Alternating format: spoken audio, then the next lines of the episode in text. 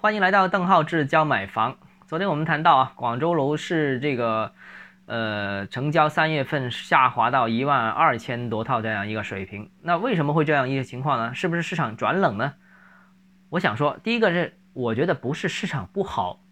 成交下滑很大一部分原因是来自于市场缺货。现在广州天河、越秀、海珠、黄埔这几个行政区几乎是接近无货可售的情况。呃要么就是尾货，要么就是这个呃新货没出来啊，要么就是可能根本不敢推出啊，可能因为限价政策还没明朗等等一些相关原因。现在连位于广州荔湾的像广钢新城这样一些供应大户大大板块，目前好像似乎也进入了销售的尾声阶段。现在支撑广州楼市的新房供应就基本上集中在番禺、南沙、增城这几个区域。所以，整个广州的供应的减少，其实也是导致成交下滑的其中一个原因啊，这是一方面。第二方面呢，就是严查违规贷款行为了。严查违规贷款行为，其实在三月中开始，其实也让市场产生了一定的观望情绪。这个观望情绪是的确是有所升温啊。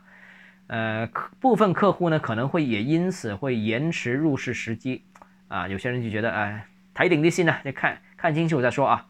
那客户。贷款资格预审呢的延迟呢，也会导致到部分网签的延迟。现在很多楼盘不知道贷不贷款能下来，那就预示预示就先把客户的资料先去预审，预审完之后再再网签啊，再签约，确定 OK 能贷款才才买。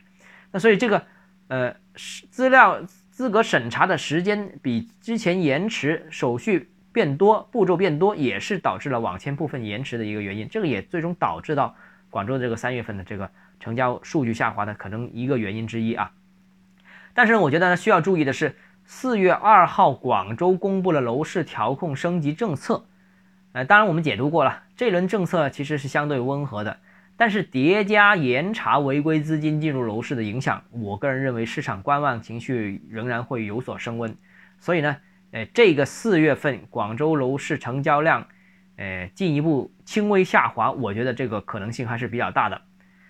但温和的政策并不能改变整个市场的大趋势，这个我们之前曾经谈到过啊，也不可能改变全球货币宽松的这样一个大的背景，所以预计这个四月份整个市场，